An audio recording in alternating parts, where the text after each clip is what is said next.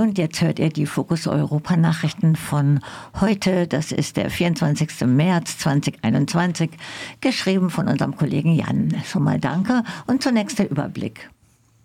Saudi-arabischer Diplomat soll UN-Berichterstatterin mit dem Tod gedroht haben. Trump-Anwältin will Betrugsvorwürfe als eine Art Satire gemeint haben. Impfstoffstreit auch außerhalb innerhalb der EU. Dramatische Zunahme der Corona-Todesfälle in Brasilien. EU-Parlament verweigert wegen Pushbacks Entlastung von Frontex-Budget 2019. Und jetzt die Nachrichten im Einzelnen. Saudi-arabischer Diplomat soll UN-Berichterstatterin mit dem Tod gedroht haben. In einem Interview, das am gestrigen Dienstag in der britischen Zeitung The Guardian erschienen ist, berichtet die Spezialberichterstatterin der UNO, Agnes Kayamar, darüber, dass ihr in Genf stationierte Kollegen von einer Andeutung eines hohen Vertreters Saudi-Arabiens bei einem Treffen in Genf erzählt hätten.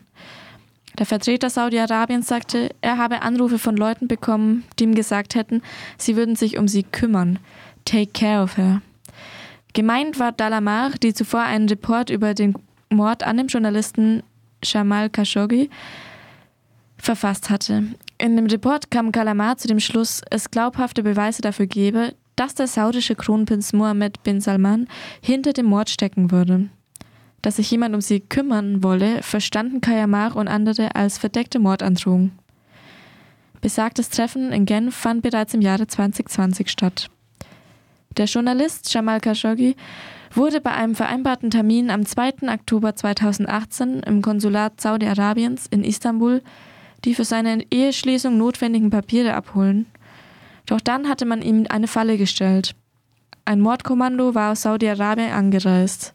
Alle Versuche Saudi-Arabiens, den Mord zu bestreiten, scheiterten kläglich. Die Verwicklung des Kronprinzen bestreitet Saudi-Arabien aber bis heute. Khashoggi war ein gemäßigter Kritiker der saudischen Monarchie und insbesondere der Politik des Kronprinzen. Er war immer gut informiert.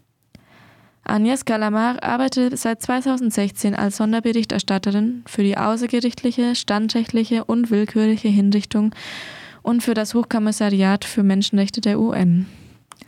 Trump-Anwältin will Wahlbetrugsvorwürfe als eine Art Satire gemeint haben. Gegenüber einem Gericht hat Donald Trumps ehemalige Anwältin Sidney Powell erklärt, ihre Behauptung, es habe Wahlbetrug zulasten von Donald Trump stattgefunden, sei nur ihre persönliche Meinung gewesen. Kein Mensch mit gesundem Verstand hätte so etwas glauben können.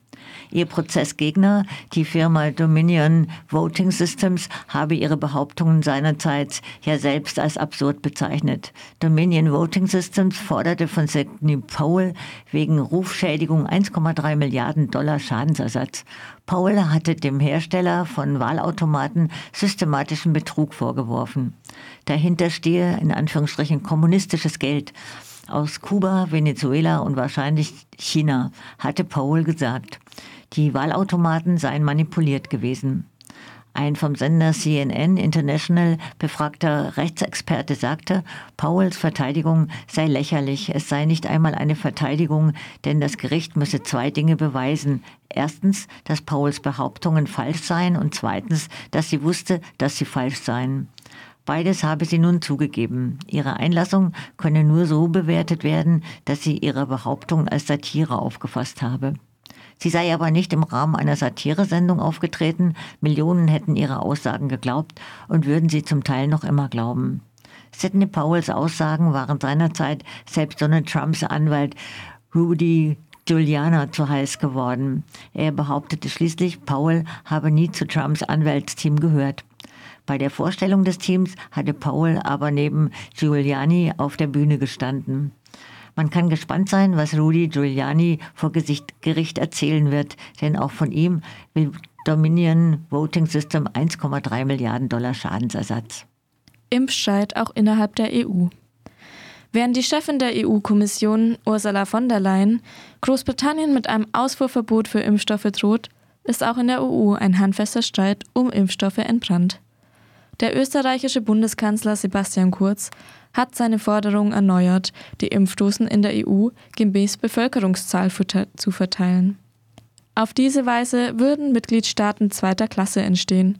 Einige kleinere östliche EU-Staaten unterstützen Kurz Forderung. Der deutsche Europastaatssekretär Michael Roth widersprach der Forderung von Kurz. Nach Roth wurden zwar allen Mitgliedstaaten wie vereinbart die gleichen Mengen angeboten, einige hätten jedoch nicht so viel bestellen wollen. Darauf seien die Kontingente auf andere Mitgliedstaaten verteilt worden. Es gäbe keinen Grund, das System zu ändern. Kurz will das Thema auch auf dem EU-Gipfel am Donnerstag ansprechen. Dramatische Zunahme der Corona-Todesfälle in Brasilien. In Brasilien wurden 3251 Todesfälle im Zusammenhang mit einer Covid-19-Infektion innerhalb von 24 Stunden gemeldet. Damit sind in Brasilien fast 300.000 Menschen nach einer Covid-19-Erkrankung gestorben. In Brasilien leben 212 Millionen Menschen. Die Bevölkerung ist im Vergleich mit europäischen Ländern relativ jung, was in der gegenwärtigen Pandemie ein großer Vorteil ist. Trotzdem ist Brasilien besonders hart betroffen. Nach Angaben des angesehenen brasilianischen Forschungsinstituts Fiocruz ist die Auslastung der Intensivstationen in 24 der 26 Bundesstaaten und im Distrikt der Hauptstadt in einem kritischen Zustand. Der Ex-Präsident Lula da Silva machte den derzeitigen Präsidenten Jair Bolsonaro dafür verantwortlich, dass die Lage außer Kontrolle geraten ist. Bolsonaro hat die Gefahr immer wieder verharmlost, Maßnahmen der Gouvernements sabotiert und sich über Impfungen lustig gemacht. EU-Parlament verweigert wegen Pushbacks Entlastung von Frontex-Budget 2019. Wegen der von verschiedenen Medien aufgedeckten Duldung von sogenannten Pushbacks der griechischen Küstenwache in der Ägäis und weil sich die Einstellung von 40 GrundrechtsbeobachterInnen verzögert, hat das EU-Parlament die EU-Grenzschutzorganisation Frontex die Entlastung ihres Budgets für 2019 verweigert. Es handelt sich dabei um einen Betrag von 310 Millionen Euro. Seit ihrer Gründung im Jahr 2004 wurde das Budget von Frontex ständig erhöht und soll weiter erhöht werden. Wäre die Agentur ein Virus, würde man von einem exponentiellen Wachstum sprechen. Nach verschiedenen belegten Medienrecherchen meldet Frontex illegale Praktiken der griechischen Küstenwache nicht. Flüchtlingsboote werden in türkische Gewässer zurückgezogen und Motoren beschädigt, sodass Boote hilflos in der See treiben. In einem Fall soll Frontex selbst ein solches Pushback auf, ausgeführt haben. Im ZDF-Magazin Royal werden Frontex und heimliche Treffen mit Lobbyisten der Rüstungsindustrie vorgeworfen. Die Bewaffnung von Frontex ist ein weiteres Streitthema. Während die Einstellung der GrundrechtsbeobachterInnen nicht so recht klappt, kommt man bei der Bestellung von Polizeiwaffen zügiger voran. Gleichzeitig sucht man in der EU noch immer nach einer rechtlichen Grundlage für die Bewaffnung von Frontex. Radio Dreieckland berichtete.